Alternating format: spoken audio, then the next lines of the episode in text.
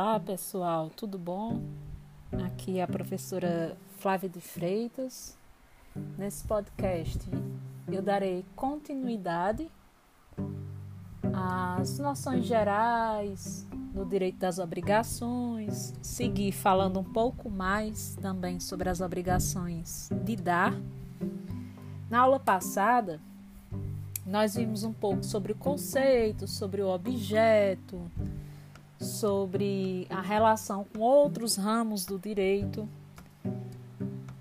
Em relação ao objeto do direito das obrigações, é possível destacar que são objetos as relações jurídicas, que alguns chamam de direitos de crédito, direitos pessoais ou direitos obrigacionais. O significado do direito das obrigações, o seu vocábulo, é, em uma concepção mais ampla, poderíamos apontar que trata-se de uma submissão a uma regra de conduta, onde existe um conteúdo patrimonial e existem partes que são credora e devedora ou seja, uma das partes tem direitos e outra tem deveres, também podemos afirmar que consiste em um conjunto de normas e essas normas elas irão reger relações jurídicas, relações essas de ordem patrimonial e se estabelece de pessoa a pessoa, colocando então essas pessoas uma em face da outra como credora e outra como devedora. O direito, o direito civil, ele pode ser dividido em dois grandes ramos. Um, que é o, o dos direitos patrimoniais, e outro dos direitos não patrimoniais, sendo que esse dos direitos não patrimoniais ele se relaciona diretamente à pessoa humana. Já os direitos patrimoniais, eles podem ser classificados em direitos reais, que é aquele que vai integrar o direito das coisas. Mais à frente, vocês terão uma disciplina específica, acredito que direito civil 3, direito civil 4, que vai tratar dos direitos reais, e os direitos obrigacionais, ou pessoais, ou de crédito, que é justamente o que vai integrar o direito das obrigações. Então, o direito das obrigações, ele é um complexo de normas que vai reger as relações jurídicas de ordem patrimonial e vai ter por objeto prestações de um sujeito em proveito de outro sujeito. É... Qual a, a importância de se estudar, de se ter uma normativa respeito das obrigações. Esse direito ele exerce uma grande influência na vida econômica, em razão de quê? Em razão do grande número de relações jurídicas obrigacionais no nosso dia a dia, na nossa vida é, de consumeristas. Então, vai influenciar em quê? Na produção, no consumo, na distribuição, na circulação dos bens no mercado e são características principais do direito das obrigações. Eles são direitos relativos. Por que relativos? Porque eles vão se dirigir contra pessoas determinadas. Dessa forma, vai se vincular um sujeito ativo e passivo. E a prestação, ela apenas pode ser exigida do devedor. Então, eu não posso simplesmente exigir a prestação de uma pessoa aleatória, uma pessoa que não tem qualquer relação com o credor. Também são direitos a uma prestação positiva ou negativa. Por quê? Porque eu vou exigir certo comportamento do devedor, seja esse comportamento para fazer, para entregar ou para não fazer então a gente pode falar em uma prestação positiva ou negativa. E dessa forma se reconhece o direito desse credor de reclamar, de exigir essa obrigação.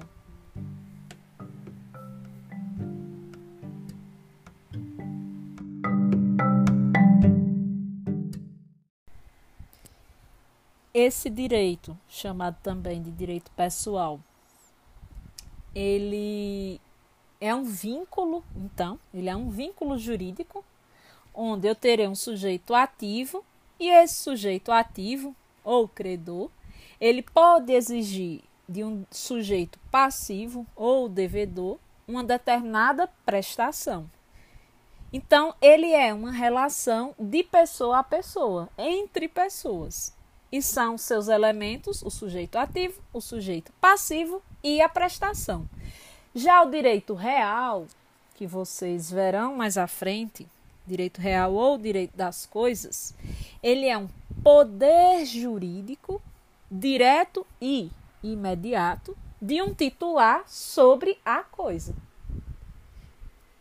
São os elementos: um sujeito ativo, esse titular, a coisa e a relação ou poder desse sujeito sobre a coisa.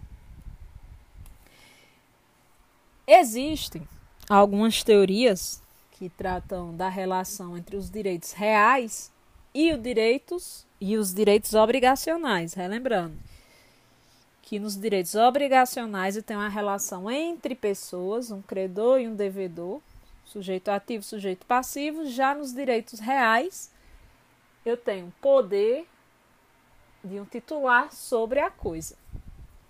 Nós podemos apontar a teoria unitária realista, que ela considera que o direito das coisas e o direito das obrigações, eles fazem parte de uma realidade mais ampla, que é o direito patrimonial.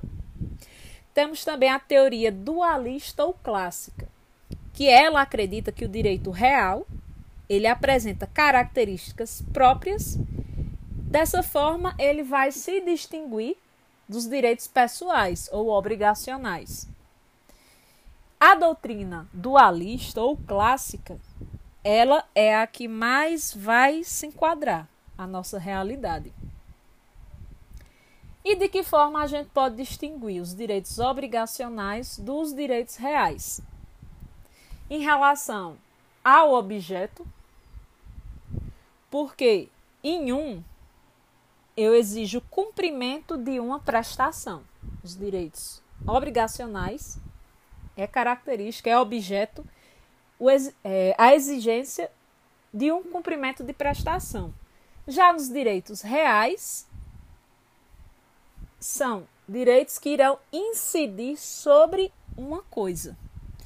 Em relação ao sujeito, o sujeito passivo, nos direitos obrigacionais, ele é determinado ou determinável. Já nos direitos reais, ele é um sujeito indeterminado. Por quê? Porque quando vocês forem ver nos direitos reais, todos, é para todos, é, a questão de se abster, de, de se poupar, de se restringir, de afrontar o titular do direito, o titular da coisa. Quanto à duração, os direitos obrigacionais eles podem ser classificados como transitórios e se extinguem, se encerram pelo cumprimento da obrigação ou por algum outro meio. Já os direitos reais, eles são perpétuos. Como assim eles são perpétuos? Eles não irão se extinguir pelo não uso da coisa. Quanto à formação, eles podem resultar da vontade das partes, das obrigações, sendo ilimitado o número de contratos. Então, eu posso fazer vários contratos, não existe uma limitação. Quanto ao exercício. Ah, sim, voltando. Nos direitos reais, a formação só pode ser criada através de lei em um número limitado e regulado pela lei. Quanto ao exercício, se exige uma figura intermediária, que é a figura do devedor, enquanto nos direitos reais são exercidos, no caso, é, essa situação de figura, diretamente sobre a coisa. Em relação à ação, é dirigida somente contra quem figura na relação jurídica, como sujeito passivo, que se trata de uma ação pessoal. Eu não, eu não posso dirigir a uma pessoa que não faz parte daquela relação jurídica, enquanto que na ação real ela pode ser exercida contra quem quer que detenha a coisa, contra qualquer um, desde que detentor da coisa. Podemos apontar também as figuras híbridas. Existem algumas situações onde o direito obrigacional ele vai estar vinculado a um direito real. Então, são alguns casos nessa situação de que podem ser chamadas de figuras híbridas ou intermediárias. Por quê? Porque elas vão constituir um misto de obrigação e direito real. Ela vai ter um pouquinho de cada um. Ela vai ter características de obrigação e características de direito real. Elas podem ser chamadas de obrigações próprio terreno, ou in rem, ou ob rem, possui ônus reais e obrigações com eficácia real. O que são essas obrigações próprio terreno? Elas são obrigações que recaem sobre uma pessoa por força de um determinado direito real. Ela só existe em razão da situação jurídica desse obrigado, de titular do domínio ou de detentor de determinada coisa. A natureza jurídica ela configura um direito misto e revela a existência de direitos que não são puramente direitos reais, como também não são puramente, em sua essência, direitos obrigacionais. Vocês podem identificar é, em alguns dispositivos do Código Civil, no artigo 1277, 1315, 1336, 1234, que vai tratar das obrigações impostas aos proprietários, inquilinos de algum prédio, as obrigações impostas de não prejudicar a segurança, o sossego, a saúde dos vizinhos. Então, eles são detentores naquele momento de determinada coisa. E ao mesmo tempo em que eles terão essa detenção da coisa, eles também irão assumir algumas obrigações. No caso, obrigação de não prejudicar a segurança, não prejudicar a saúde, não prejudicar o sossego. Obrigação do condônimo em concorrer para as despesas de conservação do prédio, de alguma coisa comum, são alguns dos exemplos que vocês irão encontrar no Código Civil. Irão se distinguir das obrigações comuns através de quê? Do modo pelo qual elas são transmitidas. Então, se realizam negócios jurídicos, sendo que nas comuns existe a substituição do sujeito a partir do momento em que se, se adquire, a partir da aquisição do direito sobre a coisa.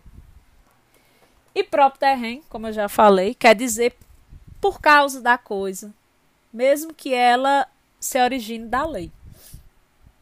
Ônus reais são obrigações que limitam o uso e o gozo da propriedade. Esses ônus reais, eles aderem e acompanham a coisa. E o titular da coisa deve ser o devedor, sujeito passivo de uma obrigação. Esses ônus reais, eles implicam sempre que existe uma prestação positiva e desaparecem. Dessa forma, vai se perecer o objeto. O titular da coisa, como eu falei, ele deve ser devedor. é, o sujeito passivo da obrigação e não apenas proprietário ou possuidor. No caso das obrigações com eficácia real,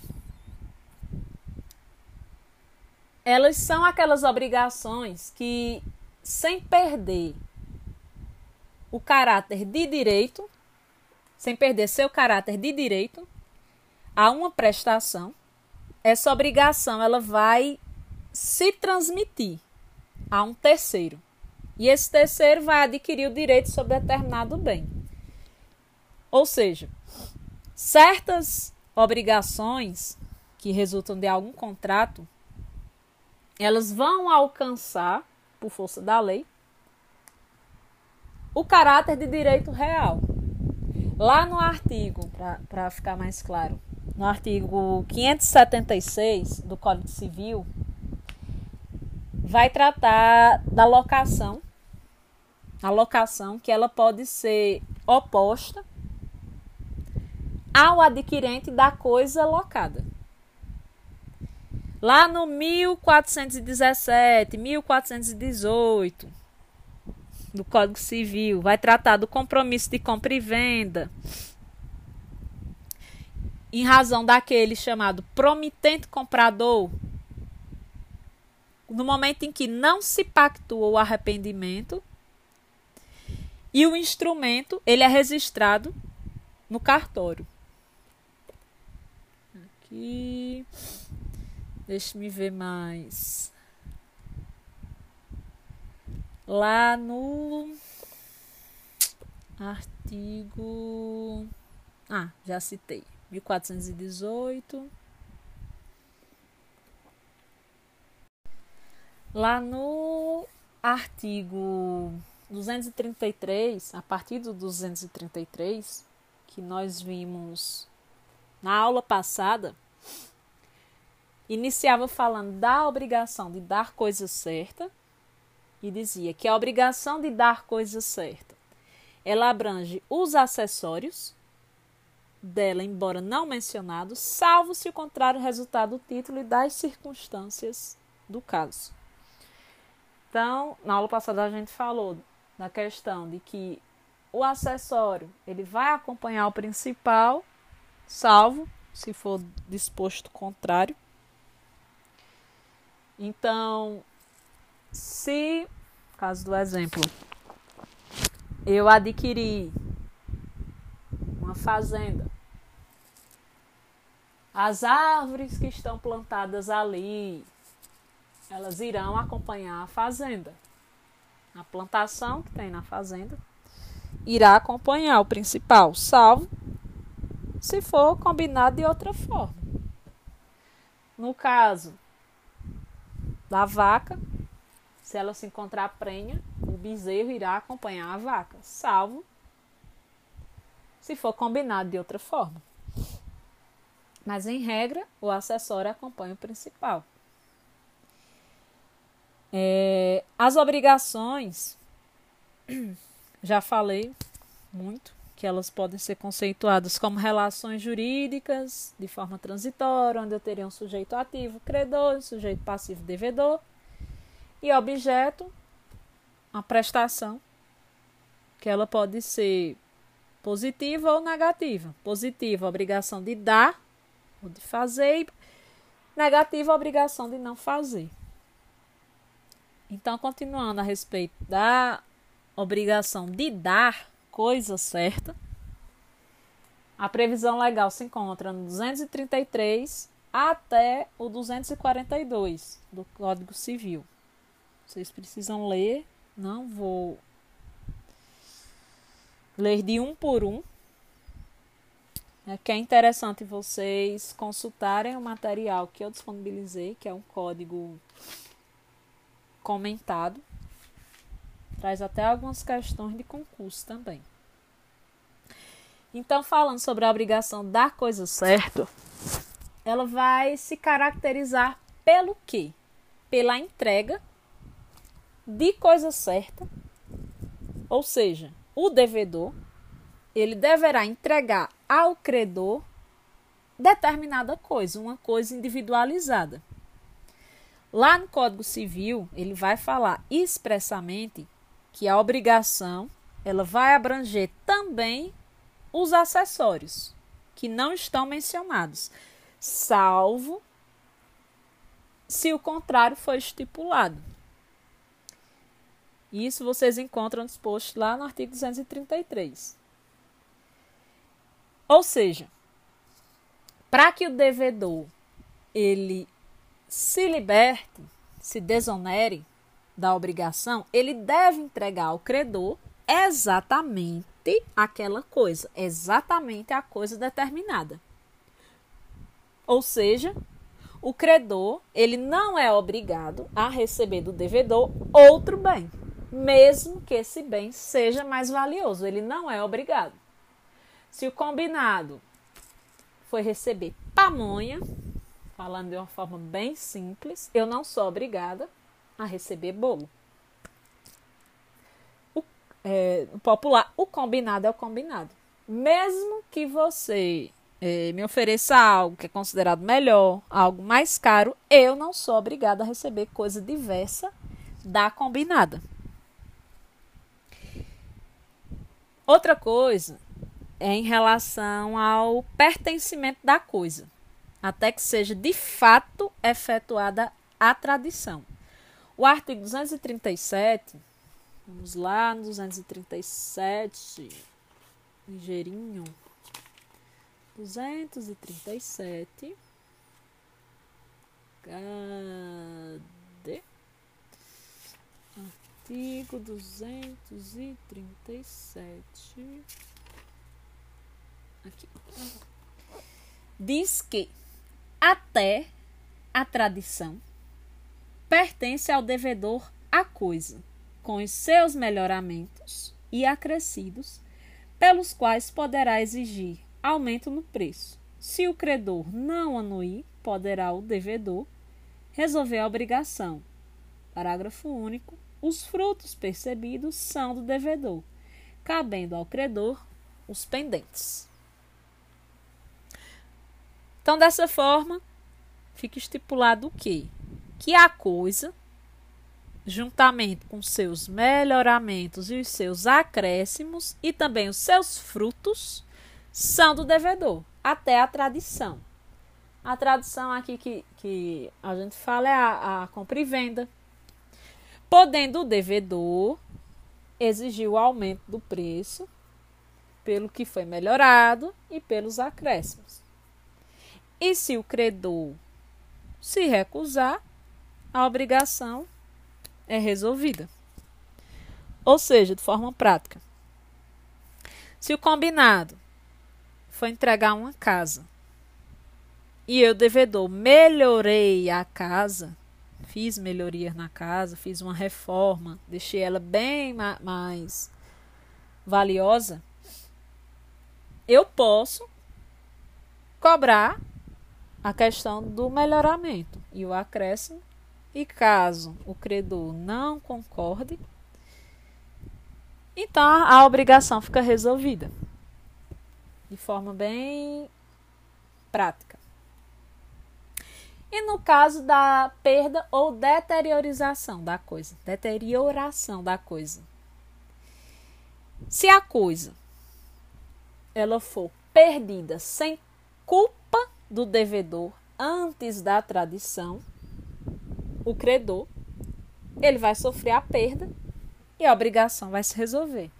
Então, eu deveria entregar determinada coisa. E essa coisa se perdeu, sem a minha culpa.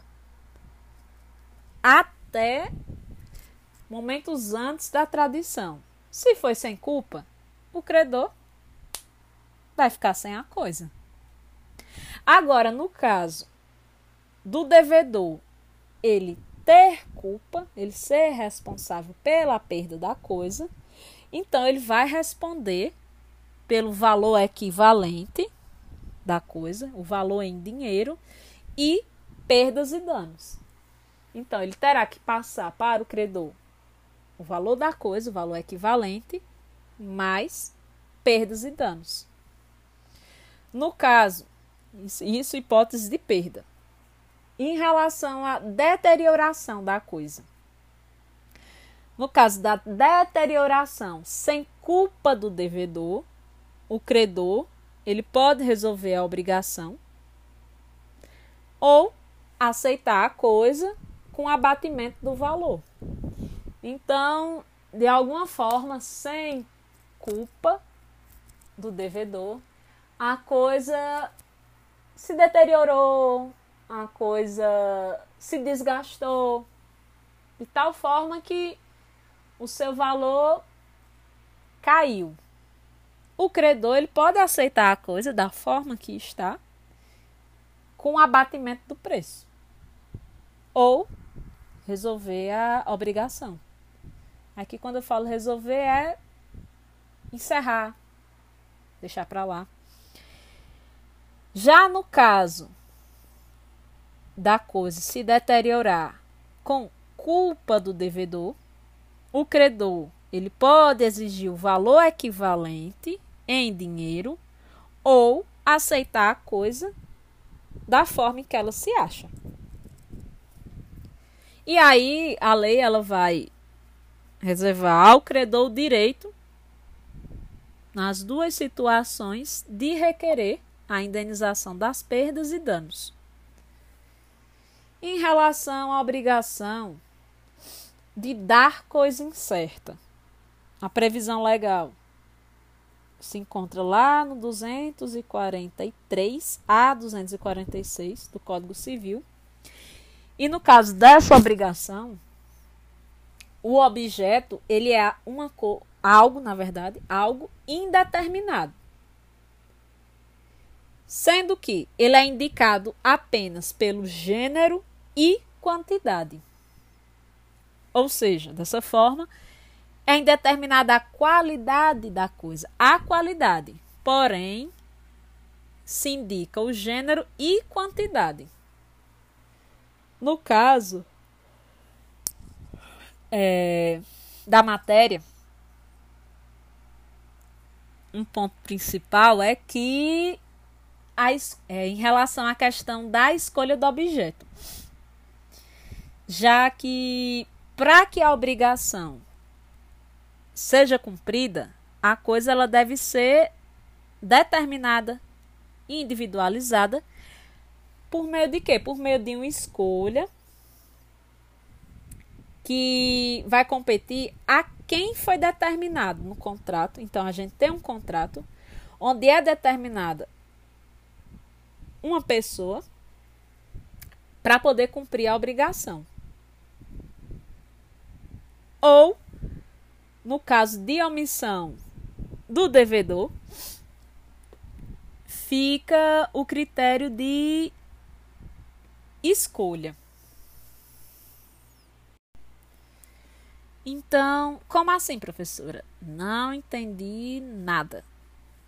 No caso da obrigação de dar coisa incerta, a gente vai ter apenas indicação de gênero e quantidade sendo que é indeterminada a qualidade da coisa. Só que para que a obrigação ela seja cumprida, essa coisa ela vai ter que ser determinada, ela vai ter que ser individualizada e vai ser estipulado no contrato. Quem é que vai determinar? E no caso de não haver essa indicação de quem vai determinar, no caso de omissão, caberá ao devedor a escolha do objeto. Então, resolver o que vai ser o objeto. Nessa situação de coisa indeterminada, a partir do momento em que se escolhe o objeto, então a gente parte de algo que era indeterminado para algo que passou a ser determinado. Então a gente vai obedecer às regras de dar coisa certa. Então, a partir desse momento em que se determina, que se escolhe, as regras que irão reger serão as regras de dar coisa certa. Por quê? Porque antes do momento da escolha, o devedor ele não tem como, mesmo que, que por questão de força maior ou caso fortuito, alegar deterioração da coisa ou perda da coisa.